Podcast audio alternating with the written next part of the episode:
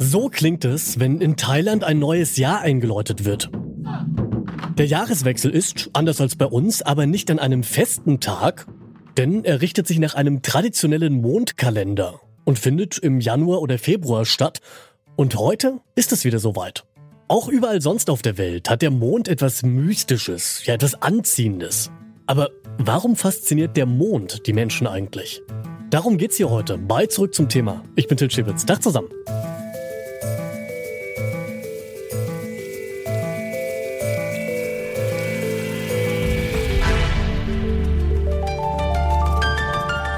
Zurück zum Thema. Um den Mond ranken sich schon ziemlich lange ziemlich viele Mythen. Klar, ob gerade Ebbe oder Flut ist, das hängt ja erwiesenermaßen mit dem Mond zusammen. Aber er soll auch ganz schön viele andere Dinge beeinflussen können, die, naja, wenig bis gar nicht wissenschaftlich erwiesen sind. Manche meinen zum Beispiel, dass es einen Unterschied macht, ob man sich bei Voll- oder Neumond die Haare schneiden lässt, ob man sein Erspartes in Aktien investiert oder die Tomaten im Garten aussät.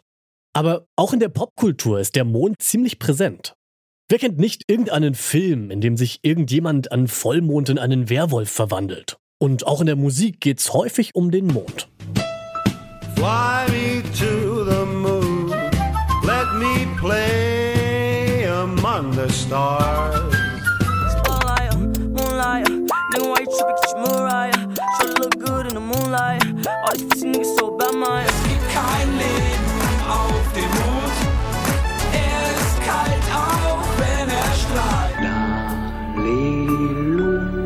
Nur der Mann im Mond schaut zu, wenn die kleinen Babys schlafen.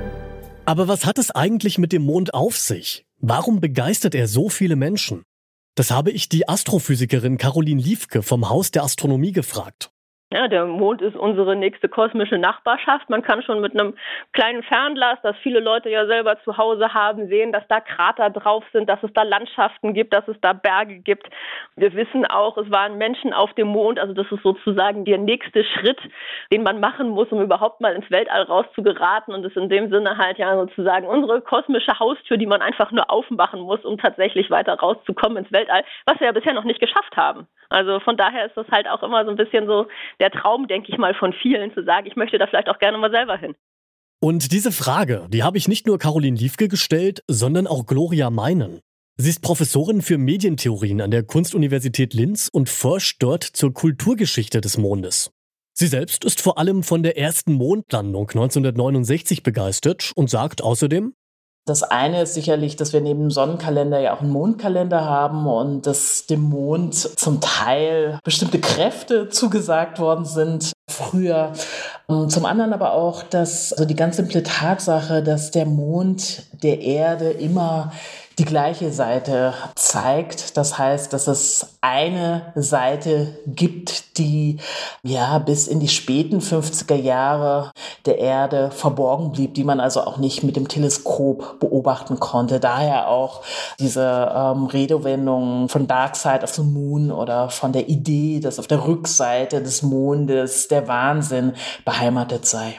Nun war es ja in der Antike und im Mittelalter so, dass viele Mythen um den Mond noch nicht wissenschaftlich geklärt werden konnten. Da waren die Leute also auf ihre eigene Vorstellungskraft angewiesen. Das ist heute nicht mehr ganz so. Und da frage ich mich, hat denn die Forschung oder hat auch die Astronomie, die Mondlandung vielleicht ja einen Einfluss auf das kulturelle Verhältnis der Menschen zum Mond? Das glaube ich sicher, ja. Also der Mond ist natürlich immer derjenige Himmelskörper, der uns am nächsten ist, den wir beobachten können, auch in seiner ganzen äh, Bahn vom aufnehmenden Mond zum Vollmond, zum abnehmenden Mond. Und insofern ist er immer ein Bezugspartner. Und zugleich hat, glaube ich, die Mondlandung und auch die NASA-Mission unseren Blick auf den Mond insofern geformt, als dass man lange Zeit versucht hat, als man die Mondmission vorbereitet hat, auf der Erde die Mondregionen sozusagen ähm, zu finden, in der Wüste von Neumexiko zum Beispiel, Und dieses Wechselspiel der Spiegelung, der Übertragung, das ist, glaube ich, ein Teil der Faszination, die wir auch heute noch spüren oder die Eingang gefunden haben in die Popkultur die Erde wie ein Mond zu betrachten, den Mond als zweite Erde zu betrachten. Aber hat dieses erlangte Wissen, was zum Beispiel auch über die Mondmission gekommen ist, diese Faszination jetzt eher noch befeuert oder vielleicht auch für eine Entzauberung dessen gesorgt? Ja, es ist vermutlich beides. Es ist natürlich einerseits eine Entzauberung in dem Sinne, als dass es keine unbeobachtbare Rückseite mehr gibt. Also die ersten Satellitenbilder hat ja Lunik 3 zurückgebracht. Der Satellit, das war am 7. Oktober 1959 zunächst einfach nur ein Foto. Und insofern ist der Mond natürlich entzaubert. Es gibt keine Seite mehr, die geheimnisvoll ist. Andererseits dadurch, dass der Mond sozusagen der nächste Begleiter der Erde ist und man im Gegensatz zur Sonne auch betrachten kann, ohne mit Augenschäden zu rechnen, hat er, glaube ich, von seiner Faszination oder auch als Adressat für Einsamkeiten nichts verloren. Schauen wir uns einen Mythos doch einmal etwas genauer an. Der Mond beeinflusst unseren Schlaf. Aber kann der Mond das überhaupt? Also rein physikalisch? Können wir davon irgendwas auf der Erde spüren? Das hat mir die Astrophysikerin Caroline Liefke erklärt. Also es gibt natürlich, ich sag mal, offensichtliche Dinge. Sprich, wenn wir Vollmond haben, ist es deutlich heller nachts draußen als in einer Neumondnacht, wo dann halt wirklich ja, Dunkelheit herrscht. Das hängt natürlich aber auch davon ab, wenn man jetzt statt dem Mond eine Straßenlaterne vorm Schlafzimmerfenster hat, dann gewinnt im Zweifelsfalle die Straßenlaterne gegenüber dem Mond und dann kann dessen Lichteinfluss also überhaupt nichts mehr bewirken. Andere, ich sag mal einfach nur, weil der Mond da ist, Effekte auf unseren Schlaf sind aber eigentlich nicht möglich. Gibt es denn sonst etwas, das durch die Mondphasen tatsächlich beeinflusst wird? Jetzt mal abgesehen von den Weltmeeren natürlich. Ja, die sind tatsächlich natürlich das Offensichtlichste. Also Gezeiten sind real und sind auch tatsächlich auf den Mond zurückzuführen. Aber halt alleine zum Beispiel schon sowas zu sagen, ja, Gezeiten im menschlichen Körper auslösen, das wiederum klappt dann nämlich auch nicht.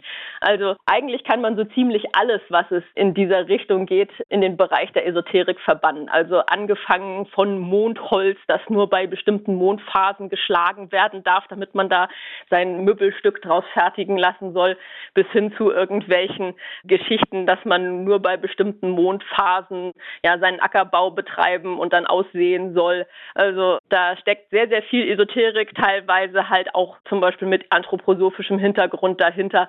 Da sollte man einfach aufpassen und im Zweifelsfalle sein Geld nicht für irgendwelche Mondkalender investieren. Das hat man anderweitig besser nutzbringend eingesetzt. Es gibt also keinen astrophysischen Anhaltspunkt dafür, dass uns der Mond in irgendeiner Form beeinflusst. Wir Menschen tendieren allerdings dazu, eine höhere Macht für Dinge verantwortlich zu machen, wenn wir sie uns selbst sonst nicht anders erklären können. Warum also nicht auch den Mond? Der ist gut sichtbar und hat sich über die Jahrhunderte als mystisches Objekt bewährt. Kein Wunder also, dass uns die Geschichten auch heute noch faszinieren. Damit sind wir raus für heute. An dieser Folge mitgearbeitet haben Lea Schröder, Alina Eckelmann, Charlotte Thielmann und Rabea Schlotz. Producer war Benjamin Zerdani, Chef vom Dienst Oliver Haupt und ich bin Til Schäbitz. Schön, dass ihr dabei wart. Bis zum nächsten Mal. Ciao. Zurück zum Thema vom Podcast Radio Detektor FM.